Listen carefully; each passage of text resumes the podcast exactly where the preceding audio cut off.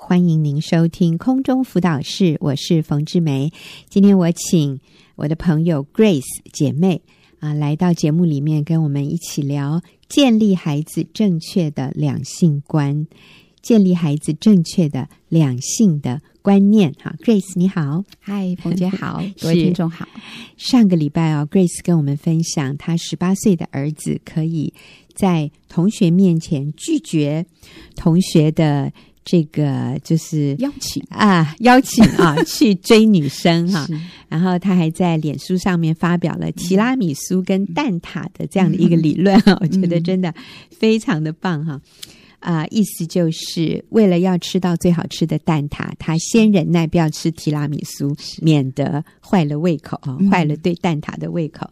那呃，就看到这个孩子是一个非常有定力，嗯非常有自信，嗯非常确定自己的价值观，可以抗拒这个世界的潮流，是并且能够持守自己的纯洁、自己的圣洁的男孩，哇，真的是好令人钦佩。所以我们很想知道哈，Grace 跟 Grace 的先生，你们到底做对了什么？那上个礼拜呢，你说很重要的一个就是妈妈自己带小孩，所以妈妈可以跟孩子有很良好亲密的亲子关系。啊还有就是，呃，父母亲在家里建立那个约会的文化哈，是让孩子看到一个最健康、最美好的两性关系，其实是在婚姻里的嗯啊、那个最浪漫的关系是在婚姻里，而你们的孩子还帮助你们去创造那个浪漫的气氛， 是嗯真是太令人羡慕了。好，那我所以我想今天我们继续请 Grace 跟我们分享哈，还有在这方面的哈你的一些体会，或者你是给我们的一些建议。是好。呃，这时候我也想到说，就根据我们前面分享的，嗯我也想到一个例子，就是在我自己的教会里头。嗯哼，那我不但在家中我这样教我的孩子，嗯，那我在教会里面是教儿童的，那我也是这样教教会的儿童。主日学的孩子，对，嗯那呃，我记得其中就有一个妈妈，曾经有一次她特别来跟我讲，嗯，她说她的孩子，她有一对姐弟，嗯她的孩子有一次跟她说：“妈妈，我们不要像呃某某老师，嗯好，他讲的那样，你也不要像他一样哦。嗯这样，就妈妈就顺着他们，嗯好，，那结果这两个孩子呢就离开了我的班上。嗯对，那多年过去，现在嗯反而看到他们就更多的羡慕我儿子现在所呈现的嗯，好这个结果。然后另外一方面，他们就很头痛他们的孩子，特别他们其中他们的女儿就是常常会呃跟这个谈恋爱，嗯然后又结束一段恋情，然后又又要跟下一个，嗯，然后又有失恋的那个呃嗯，情伤的痛苦这个过程，然后就妈妈就觉得很头痛，嗯然后常常为了这个孩子到教会要找牧师协助。嗯，嗯，对，所以呃，真的看到这个世代，大家以为做对的事情，其实是对自己是很伤害的。嗯嗯，对，好，所以你的意思就是，其实，在这这两这一对姐弟，是他们大概你说三年级的时候，对在你大概的小学三年嗯，级对，在你的嗯儿童主日学里面，是那他们不喜欢你的教导，因为是你教导他们要持守纯洁、持守圣洁，所以他们跟妈妈说：“我们不要在 Grace 老师的班级里面。”妈妈顺着他们，是妈妈这个时候其实是可以机会教育，说：“我知道，听起来好像。”呃，Grace 老师在限制你们，但是其实妈妈也认同 Grace 老师的教导，我觉得 Grace 老师讲的是对的，我们应该学习自我约束，持守自己的纯洁，我们不要轻易的交男女朋友。你知道，如果那个时候妈妈能够。啊、持守这样的一个原则，你知道，在孩子小的时候是比较容易的，对但是当你你你放宽了这个尺度，你任凭他们按照他们里面的喜好去发展啊、其实父母在很多事情上，我们是需要比较放手，嗯但是在很多事也有在一些很重要的事情上，我们是不应该放手的。是我觉得两性关系、道德、嗯品格这些东西，还有信仰，我们是不应该放手的。是可是至于我，我也真的要说成绩呀、哈、对，兴趣呀、嗯这些，嗯我们呃，他要不要补习啊？他要不要学才艺？我觉得爸爸妈妈这个你就多给孩子一些空间。是对，可是，在两性关系，在呃，我们刚刚讲到的品格、道德、信仰上面这些，嗯父母是有责任的。对，但是我们看到十年后嗯，是这个妈妈在伤脑筋，对我想她可能早就忘了嗯当年她所做的那个决定哈。嗯但是 Grace，你记得？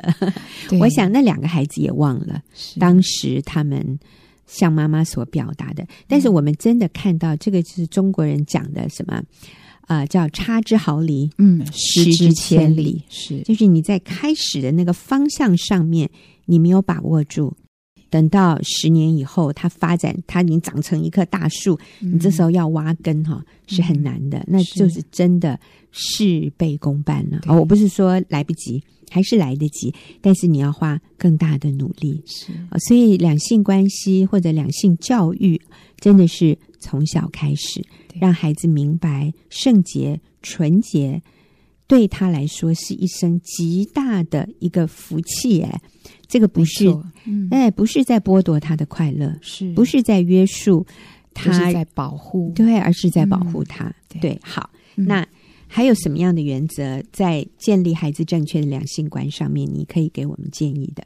好，接下来我要呃讲了解与接纳。嗯，好，特别是孩子慢慢进入青春期了，好嗯，，那个时候呢，记得孩子的情绪上面有很大的波动起伏。嗯那呃，我所做的了解呢，就是我多用信件或卡片或者小纸条嗯，表达对他的肯定和欣赏。嗯，那特别是信件呢，我也明确的，而且是重复的告诉他说，他如今进入青春期是一个正常的、健康的一个阶段。一个过程，嗯，这是成长必经的一段过程，这是很珍贵的。然后我也刻意的恭喜他长大了。对，那我说，所以进入青春期，体内的荷尔蒙分泌会改变，嗯所以你会有一些跟以前以往不同的感觉、嗯感受，嗯可能对同样一件事情会更敏感，嗯可能以前不觉得什么，现在会觉得呃不舒服。嗯嗯，对，那这些情绪都是都是会有的。嗯好，那我就是让他自己也学习接受嗯他的现状。嗯嗯对，这是我所做的了解。是。那那个是时候他有一些什么样的表现吗？其实你们家儿子是比一般小孩更早一点，是有那种青春期的表现哈，对对像什么是，他是比较早，他小学四年级就进入青春十 期。岁了就进入了，对，真的啊，这是对妈妈的考验，对爸爸妈妈的考验。是是，对嗯呃，小学四年级，我记得有一次他早上算是翘课吧，嗯好，早上出门结果没有去上学。嗯，一个小时以后，我接到学校的电话，才知道他没有进学校。哦那就开始出去呃着急的找人。那时候我就边祷告，呃，想说要往哪走呢？嗯好，免得越越离越远就见不到面。那后来我决定还是到校门口，因为我想他总会回到学校。嗯就在校门口遇到他，啊遇到他，呃，一般我们父母所想到本能反应就是会责备，嗯好，会急着问他他去哪里了，嗯好，为什么不到学校？嗯好，那呃，可是感谢主，嗯，让我那时候有冷静，嗯我就决定不说这些话。嗯，那我就是看到孩子，就是笑着跟他说：“好，那你现在要进教室吗？”嗯那他他当时是说他还没有预备好，他还嗯想再安静一下。嗯当时是上课时间，嗯所以我就陪他走进校园，就选了呃一个阶梯，嗯坐在那里。嗯，然后我问他说：“现在想不想说什么？”他也说不想。嗯，那我就真的是陪着他，安安静静的坐在那里。嗯，然后后来下课钟声敲了以后，我问他说：“你现在要进教室了吗？”嗯他说：“好。”我在陪着他进教室。嗯。对，那是第一次。可是，在这个过程里面，没有任何的责备，是没有任何的盘问，是，去哪里？你为什么这样子？你难道不知道这个后果是什么？你才几岁你就做这种事，你将来怎么办呢？对我都可以想到一堆妈妈可能对想要说的话。嗯，我我要感谢我的上帝，嗯透过圣灵为我拉刹车，嗯，否则我的本能也是这样想的。嗯对，这是他第一次，那我们也在学习。还第二次呢，呃，我要讲又有一次经验，其实我们跟一般父母亲一样，都是在边学习。嗯对，那有一次，呃，我们家的爸爸为了管教儿子嗯某一件事情，那很生气，嗯爸，爸说了一句话，说：“你如果不听话，你就出去好了。”嗯就这样更激起儿子的怒气，嗯儿子就回应说：“好，反正我早就想出去了。天哪，这实在是太。哎，这个怎么说啊？太有张力的一个画面。爸爸说：“你不喜欢住在这里，你就给我出去。”然后儿子说：“我早就想出去了。”哇，糟了，现在怎么办？ 是，所以呃，我也在这边讲说，我们不是多呃品德多高超的父母 亲，也不是多完美，都、嗯每次回答都很正确，不是，嗯我们也都在错误中学 习。所以经历这一次呢，孩子那一次就就真的出去了一段时间才你回你来。再告诉我们那时候他几岁好不好？那时候他大约小小四小五那时候吧。各位才十岁的孩子哎，所以是 Grace，你们家的这个真的是比较早进入青春期是啊、是真是对让父母好大的，对，对我们父就母很先大的学功考课。验。嗯，是，好，所以呢，他就走了。对。然后走了之后一段时间才回来，那我嗯们就是让他在外面冷静。但是后来到了小学五年级又来一次，啊、更劲爆的是晚上，嗯我们都准备要睡觉了，嗯他就突然收拾书包，他还静静的收拾书包，嗯为了不要让我们有警觉心这样子。嗯然后等我们都睡到床上，他就包包拿起来就出门了。哦那当我们听到门声，呃，开门声起来，已经追不上他，他已经出去了，啊，他就出去。这一次呢，就出去一一夜，哎呦第二天早上才回来。哎呦，但是我要说，感谢上帝，我们有成长，有学习，有进嗯步。所以这一次呢，我要说，我们家的爸爸处理的实在是。不只是一百分，是两百分啊！哦对我很佩服他的智慧，他的冷静，嗯然后他用对的方式引导孩子，嗯然后不再像过去一样激起孩子的怒气，嗯，反而用不喜欢你就跟我出去。对不再这样讲了。是那当然，父母亲都会有担心。嗯，好，夜里头孩子在外面，但是我就看见我的先生好棒，他就用正面的话语去呃去帮助孩子嗯怎么样可以平安顺利的度过这个晚上。嗯好，那我记得那一段那个时候，我们家人都还没有智慧型手机。嗯，好，那那手机里面只有一个八年前我在想，五五年啊，呃，七年小五前的时，候六七年前，对嗯，还没有智慧型手机，对，然后所以呢。呃，那个时候我们打电话联络儿子的时候，因为他的防卫，嗯，孩子这时候的防卫，想说爸爸妈妈大概就要来责问，要来要来问一嗯把下我事情 抓，回去，对他就会觉得很烦， 嗯，然后就不不接电话，嗯，所以我先生就改变，嗯他就用简简讯的方式，嗯哼跟孩子互动嗯，哎、很奇妙，用简讯的方式，孩子就愿意回应，嗯孩子就会看着啊、哦他觉得没有被责备，嗯所以他就会愿意回应，这样，那就这样子一来一往，一来一爸往，爸说什么？爸爸就。譬如说关心啊、你现在在哪里啊？嗯，，好，然后记得要到人多的地方。嗯好，然后儿子也会回应我现在怎么到某一个 Seven Eleven，嗯然后或者是怎么样？对，那嗯爸爸就会告诉他，如果有什么需要，呃，可以去找警察局或 者是 Seven Eleven，好，嗯哼，对，然后多到人就是到人多的地方这样子，嗯嗯对之类的，嗯对，然后就是这样一来一往一整夜，嗯，然后一直到清晨，那个我儿子的手机没电了。后啊，嗯，才没有才没有再继续这样的对话。是是对，然后那天早上他大概回到家，大概七点左右。啊，对，我们是一方面感谢上帝的保守，嗯啊，保守他的平安，嗯但是另外一方面，我真的，我真的很很非常给我先生，我就想说给他一个大大的拍手。嗯，对，这嗯是我们的学习和成长。嗯嗯，对，所以你的孩子也不是。一直都是这么顺服，这么懂 事，这么成熟，是嗯这么有定力，这么明白真理，所以他也是经过这样的一个好像跌跌撞撞哈、是甚至做一些哇，很多孩子没有做过的事，怎么对小四就离家出走，小五就在外面过一个晚上不回来。对一般的父母，哎，我在想哈，这些事情发生的时候，你当时有没有很多的自责，很多的挫折感，觉得我没有教好，我到底是哪里做错了？怎么会是这样？你知道，那我很多自己的纠结呢。呃，我的部分呢，我因为我个人哈，我、嗯我觉得我比较多的是，我觉得我的孩子从小他就是一个很独立，嗯然后自我主见非常强的孩子，嗯，所以我觉那我我自己的原生家庭我是比较没有主见的，哦然后我是爸爸 一声我就会发抖哦发软的，对，嗯哼，所以我就觉得上帝对我的考验是，呃，我从孩子小的时候，我就常常向上帝求智慧，嗯要怎么样带一个这么有主见的孩子。嗯相对来说，这个妈妈是比较没主 见，然后可是我要想要坚持一些对的东西，是对，所以我常常向上帝求智慧，怎么样跟孩子说。嗯那当然，孩子年纪小的时候，我们讲道理，他还可以听，他也愿意听。嗯，但是是慢慢长大，他有自己的想法，嗯对他就会，所以他想冲出去，就是他想嗯表现他自己的想法，他自己的那个，嗯嗯嗯 对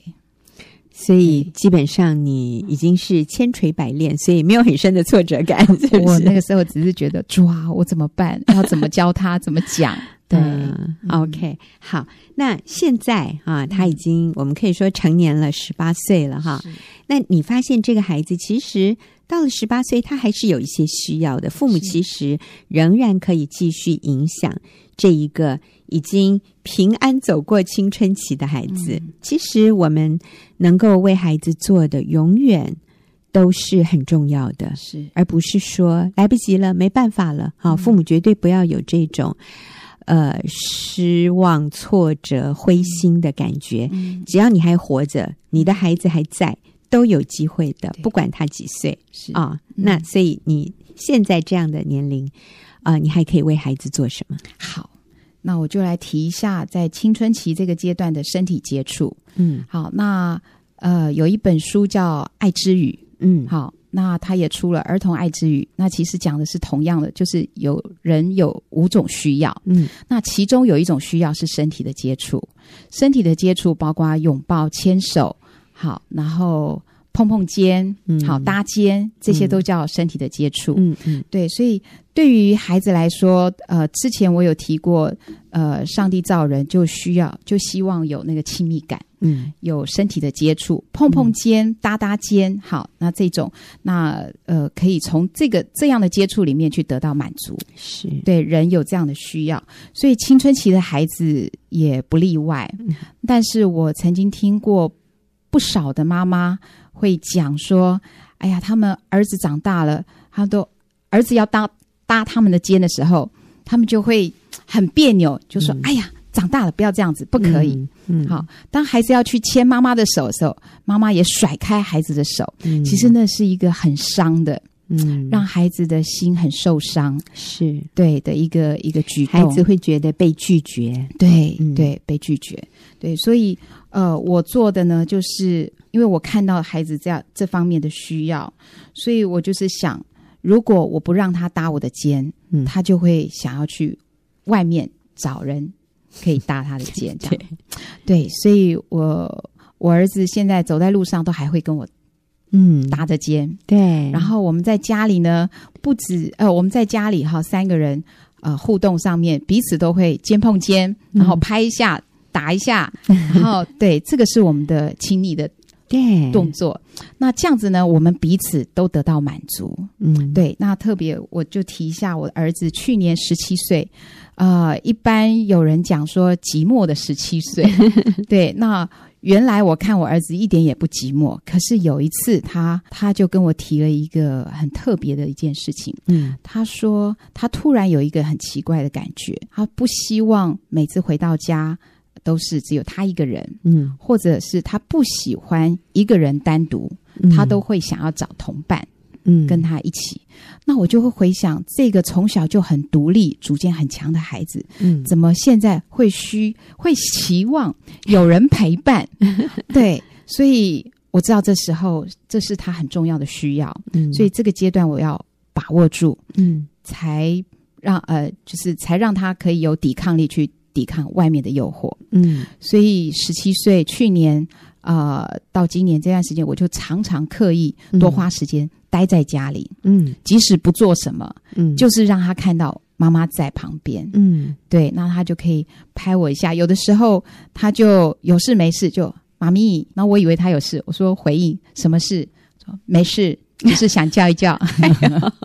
对对，所以哇嗯，感觉好窝心啊、那我印象中，好像 Grace 你也是去年你特别安排了一些类似像环岛的旅行，好像就只有你跟他，是不是？母子两人好像一两前个礼年拜，十呃啊十六，前岁的时候，年对，对然后就一两个礼拜对在外面，两个礼拜，三个礼拜哦三个礼拜，对，三个多礼拜。对啊，我记得你到哪里去，你就传照片给我们看，啊是都是最美丽的台湾的风景哈。嗯我我就看到一个妈妈这么用心，嗯愿意花时间在孩子还愿意的时候， 是哈、对， 单独的放下一切，就是去陪伴孩子。嗯啊，当然那一年你们家也有一些风风雨雨，就是长就辈是的长需辈对，所以长辈身体不好，所以妈妈就比较可能比较少时间嗯去陪伴孩子，所以 Grace 特别嗯就是放下一切，是跟孩子有一个环岛之旅啊是啊、真的是很用心。嗯那我想这些点点滴滴在孩子的心里，让他知道他是被爱的，是让他知道他是重要的，是让他知道他是宝贵的。是所以他要做对的事，是他不要去做那个伤害自己、那个违背父母的心意嗯啊、这样的事。他有力量可以约束自己啊、那是这个真的是他一生幸福最重要的一个根基。我们好好谢谢 Grace 的分享。那我们休息一会儿，等一下就要进入问题解答的时间。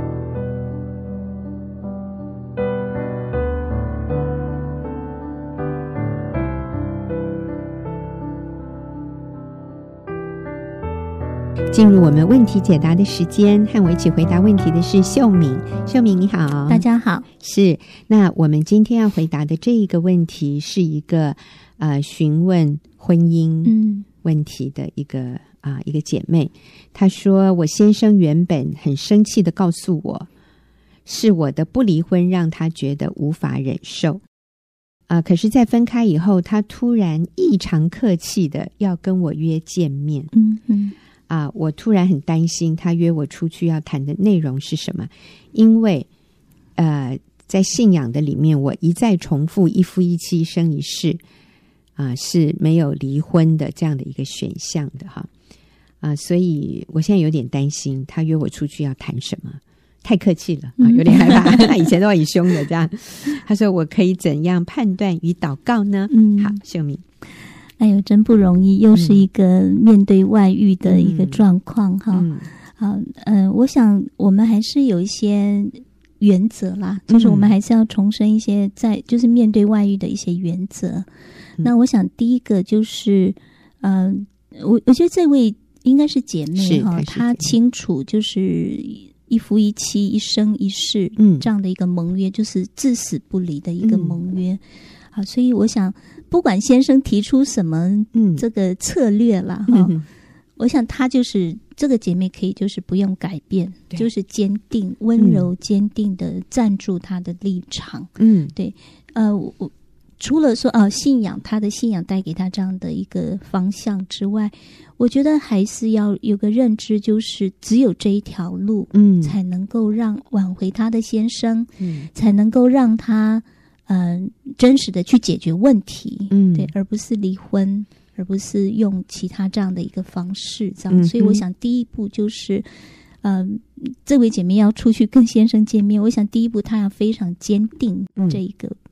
对，这是就你的底线，你的底线就是不管怎么样，我 就我就不离婚啦。对、嗯，对，我们不要用离婚来解决问题，嗯。你就要守住啊，这个是一个很重要的一个立场，是，不管她怎么指控，嗯，对她或者利诱， 对，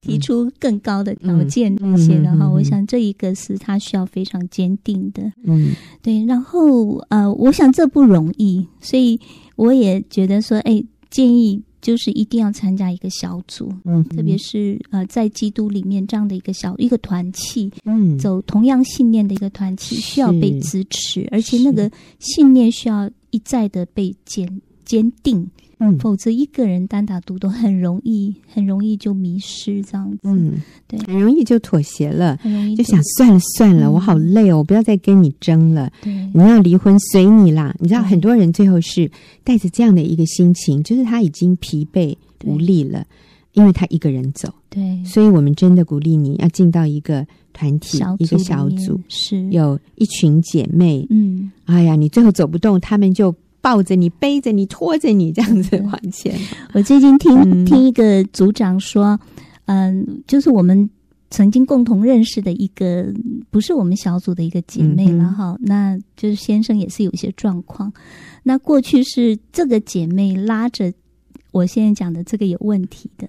然后呢？现在换另外一个姐妹，她说现在换另外一个姐妹在拉住她，啊、哎，我听了蛮感动的。 嗯我觉得就是大家就想尽办法拉住这个人，不要走向离婚的路。嗯，以前是 A 拉 B，现在是 C 拉 B，是不是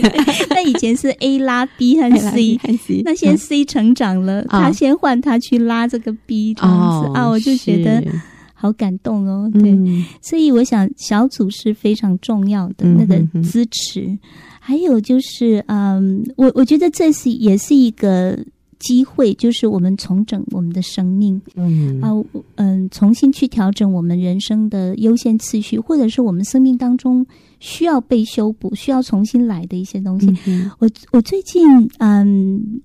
认识一个，我我还没见过这个人，嗯哼是有一个人介绍给我他的外甥。嗯哎，我深深被这个人感动，他嗯他不信主，可是这个阿姨就带他信主，因为他先生有外遇，所以嗯，这个阿姨很棒，就一第一步就是大家认识神。嗯你没有神，你不用谈这些，这样子。嗯，为为什么没有神不用谈这些因为你没你不知道方法，啊？，对你不知道那个婚姻最高的价值在哪里，嗯你不知道要持守什么，嗯所以都空谈。嗯所以他先带他来认识神。那这位他的外甥很快心里非常柔软，就立刻就认识神，而且非常认真这样子。嗯嗯然后我就介绍他去婚姻班，反正我每天看他，我们加入 Line 之后，每天看他的回应。我觉得不可思议，这个人、嗯真是上帝拣选他。你说这个年轻的妈外妈对外甥女，对对对，啊哈哈呃，最近他的阿姨，他阿姨说他每天都跟他有一些互动，就是透过嗯哼哼 email 跟他有一些互动。然后最近他阿姨就安慰他说：“哎，真难为你了，就是辛苦你了哈。嗯结果他就回应一个粗信的人回应，我觉得真的他抓住一些秘诀，他就说：“不会呀，我觉得很感谢上帝， 当信主。嗯他说：“上帝给我机会重新调整我生命的问题。”啊，哦，好我就觉得谦卑对，好谦卑。然后他阿姨就劝他，因为他们长期分房，哦，就就是是这个外甥女跟她的对先生，嗯先生、他先生跟孩子睡，然后这个哦姐妹，真的啊这对这个外甥女就自己，哦反正、嗯这样子，对那。他阿姨就劝他说：“你们嗯要付，你们要付，就是同房这样嗯子哈。嗯哎，他就去邀请他先生嗯 了。他就是一个非常单纯。我就看到说他在呃用正确的方式嗯在恢复这个婚姻，我觉得就是真的就是你按照这个步骤走就好了。嗯，他真的就去邀请他先生，虽然他先生拒绝他，但是嗯哼他很开心，他觉得嗯我突破了，他跟他阿姨说嗯我突破了。哎，我就看到说，哎，他看到婚姻虽然是一个好像面对一个问题、一个不幸，但是嗯他看到他自己要改变的地方，去开始嗯重新调整他生命当中一些需要需要改变的地方。是我就觉得这个才是一个正确的态度，对，好棒！所以我们在这里给这位呃嗯写信问问题的姐妹，我们给你的建议就是，我们先来与神连结。是呃，我们与神连接，我们里面稳定了，嗯我们里面清楚了，所以外面这个什么样的招数，你根本都嗯不用害怕，对，因为我我里面是有力量可以去抵挡，可以去面对，可以去承承受的哈。呃，是不是也是这一个女孩子说，她透过祷告，上帝让她知道说，不要去找小三谈判，是不是就这个？好像是另外一个我不是很确定。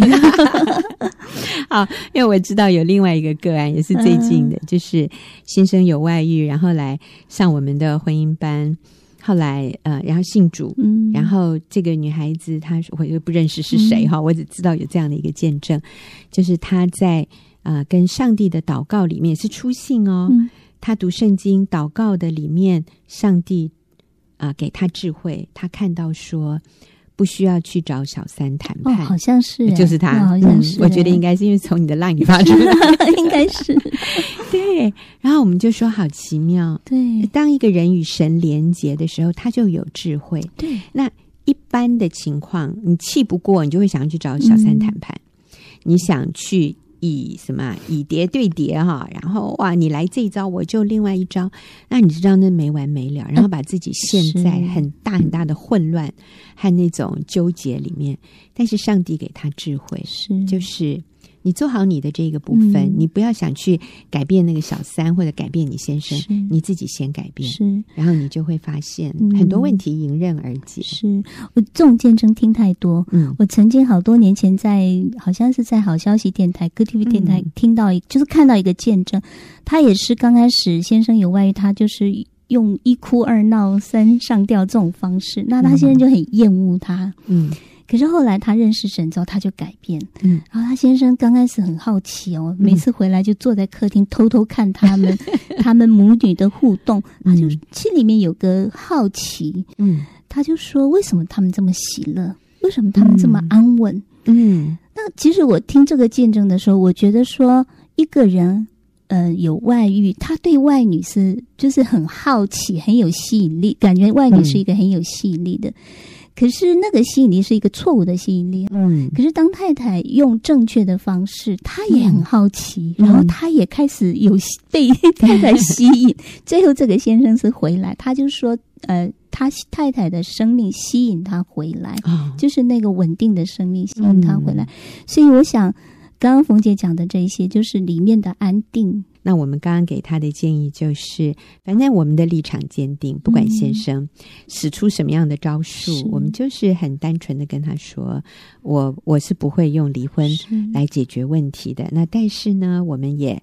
鼓励这个姐妹，你可以与神有深入的连接，做你该做的，嗯是喜乐稳定，是吸引丈夫回来。是嗯、好，所以就是呃与生连结，然后我们这边还有另外一只手，就是我们要去做我们该做的，嗯就是这是对两个武器哈、嗯我就看到小组姐妹，我带的小组姐妹就是她们曾经经历过先生外遇，嗯那、现在先生回来的一个过程哈、那嗯，她就说那个时候其实先生没有外遇的时候，他们都看不到自己生命有些问题。哎，我就觉得这是很大的遗憾呢。我们都要等到那个啊刀子砍过来了，我们才说哦，好好，我愿意 改。我觉得这是人的罪性哎、对对我们明知道那个食物不好，可是一定要身体出问题，我才停止吃那个食物，这样所以，其实我觉得我们这个节目哈，也是让那个你现在预还防婚姻幸福美满 的，我们不要太太那个我自己也是，我觉太得说。缺乏危机意识。真哎啊的，我嗯我觉得我自己也是在带小组的时候，虽然我先生没有外遇，可是真的是也让我们看到我们自己需要不断改变的地方嗯的。啊是是那这位姐妹她就说，她先生临走就是离也是离家嗯嘛，走的时候就跟她控告很多。其实虽然是控告，我这个姐妹是谦卑的，她说嗯这些都是事实，虽然是夸张哈、是，就是她先生对她很不满的是不爱她的公公婆婆，嗯，过年都不回去这些的。嗯嗯那这个姐妹开始改变，哼哦，她就开始主动的改变，主她她说我这样改变也不完全是要先生回来，而是嗯她发现这个真的就是她生命当中骄傲嗯，对的问题，这样子、看不起她的婆家，啊，所以她就不愿意互动，类似嗯这样的。嗯那我就看到她的生命不断的在改变嗯，哦，然后她先生呃算是蛮短时间回来，嗯可是回来之后，他们的问题还是，所以我我说今天，嗯、重点不是先生回不回嗯来，重点是这个姐妹她很愿意，先生不在也好，先生在也好，她很愿意改变他的生命。嗯哦他就说，先生回来之后，他们面对的功课还是很多，嗯就是他要成长的地方还是很多，那就是不断的在改变。嗯我每次听他见证，我就觉得哦，好棒哦，这个姐妹非常的柔软。所以我说，我们一手拿着嗯就是信靠神， 在在基督里面。但另外一个就是我们要去做，嗯对，为过去的一些错误认错，然后我们成长改嗯变。是所以后来这个姐妹遇到她公公过世，嗯她尽全力的，就是在这个生病的过程到过世，她尽全力的摆上。嗯，她先生后来也是因着这件事情回到家，然后嗯是跟她太太说：“非常谢谢你、哦为我父母亲做的。”是所以我觉得，嗯，可能每个先生的需要不一样，嗯啊，那我们真的要去学习舍己顺服这样子。嗯对，那呃，另外一个姐妹就是嗯她曾经说。她在家里就是女王嘛，嗯先生还没有离开家之前，嗯她就是女王。然后她也不觉得自己有什么问题，她嗯她开玩笑说，连我家的那个我们养的一只公的狗，一只母的猫嗯哈、都是那个要喝水，都是那个母的猫先先去， 那个公的要在后面等。他说，可见我们家的那个地位嗯啊女权嗯之权，之 上。但是先生离开家之后，他开始改变，对嗯他开始学习谦卑。那那个母猫大概也开始有点改 变，哎，我就觉得这些姐妹都很棒。嗯我觉得真的就是上帝。就是有一些事情，上帝允许发生的时候，可能真的就是对我们，我们的生命需要改变，我们的对。其实，真的人里面的东西最重要。当你改嗯变外面，就很多事情都、都可以解决这样子。嗯，对嗯，嗯，啊，我们听到这些见证哈，真的就是要有盼望，要知道说，上帝只要我负责做嗯，我能做的那些对的事，是，那我们就把结果。交托给神。我最近听到另外一个见证，嗯也非常受激励，就是我们有一位姐妹，她本身是一位律师，嗯嗯那她呃不久之前承接一个案子，就是一位女士请她帮她打官司，嗯说先生有外遇要离，呃，那这个姐妹想要离婚，嗯这样，那就她就跟这个这个女的谈一谈，然后就跟这个呃怎么说，就这个案主啦，嗯，就说你要不要撤离告诉啊？哎，可是但你知道撤离告诉代表什么？代表他就没有这个律师就没有没有生意了 嘛？对对对，他说你不要告你先生啦，因为你告下去就是要离婚嘛，嗯所以不要告他。那因为其实这个案主哈，他是有他先生外遇的很多的证据，这样。那但是律师因为是一个敬畏神的人，我觉得就像那个埃及的那个收生婆哈， 嗯是敬畏神的人，所以他不做这个破坏婚姻的是这种这种案子啊，嗯所以他就说你要不要撤离撤销告诉，然后就跟他讲了很多圣经的真理哦，好像在这个过程里，他带这个女的这个案主嗯觉认知。嗯认识对神嗯对，祷告接受耶稣，然后说这个女的是哭着跟他一起哦祷告好接棒受主，对，然后呢，就真的就撤离告诉了。嗯嗯撤离告诉之后，啊、后来就有机会要跟那个丈夫也谈啊，我不知道，反正就是她后来就跟那个就是这个女的的先生谈，然后她也呃在谈话的过程里面就呃帮助这个妻子。跟先生表达道歉，就是过去先生赚钱回家，太太都认为是理所当然，都没有表达感谢。所以呢，太太也愿意为了过去自己嗯所没有做到的一些事情跟先生道歉。没有想到这个时候，那个先生也哭了哈。嗯然后呃，这个是不是好像先生也有觉知接受主，有好像也有有嗯啊。然后这个律师就说：“好啦，那下一步就是因为好像原来有离婚还是怎么样，对，后来这个嗯嗯，后来这个律师就说：“那赶快去去复婚、嗯啊！”然后我们今天就在那里面看到 说，那个先生传过来说，结婚已经办办好了， 然后就感谢赞美主。所以我们看到，就算婚姻里面有背叛、嗯有伤害、有很多的指控、嗯有很多的亏负啊，很多还有这种离不清的纠结，嗯但是只要有一方愿意谦卑下来。是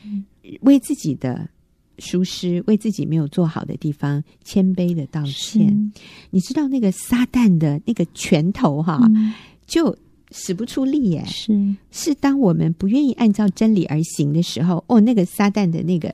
那个、那个打击，是那个拳头就下得来，嗯然后就就破坏、就分裂、嗯就就重伤。可是如果我们不不跟他 tango，嗯我们不跟他跳那个探戈舞哈、那探戈舞就是要两个人一嗯起对跳的，你不跟他跳那个舞，就是他指控你，你不要指控回去，是你也不要为自己辩解，你就做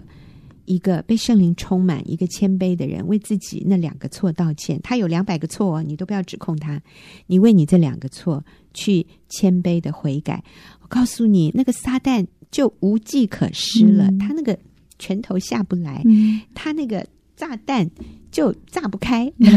所以反而上帝的医治的工作在这个时候是就出现，是就修补所有的伤害，所有的伤口一个一个缝补起来。然后有的时候那个工作是快速到你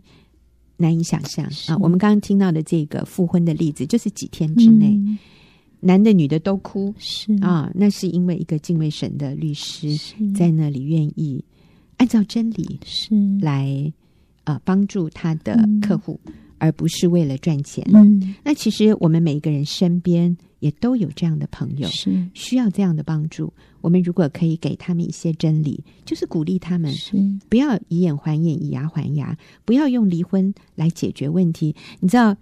有一些很多夫妻是有小孩的，你知道嗯那个离婚对孩子的撕裂，对对你知道那个是那是世世代代的，一直、嗯一直传承下去，所以我们可以成为那个堵住破口的人，我们可以让那个伤害今天就停止。嗯所以写信进来的这位姐妹，不要害怕，就喜乐的带着去跟先生约会的心情，嗯把自己打扮的漂漂亮 亮，然后去跟先生，哎，这个微笑的嗯跟他谈，他说什么你都说我愿意改，我愿意改。嗯呃，我就是一件事情我不做，就是我不签字离婚，是我等你回来。好，你讲的我对我这些指控，我都愿意悔改，请你再给我一次机会。嗯我想撒旦就无计可施，是。嗯真的很棒。好，我们谢谢秀敏跟我们一起回答。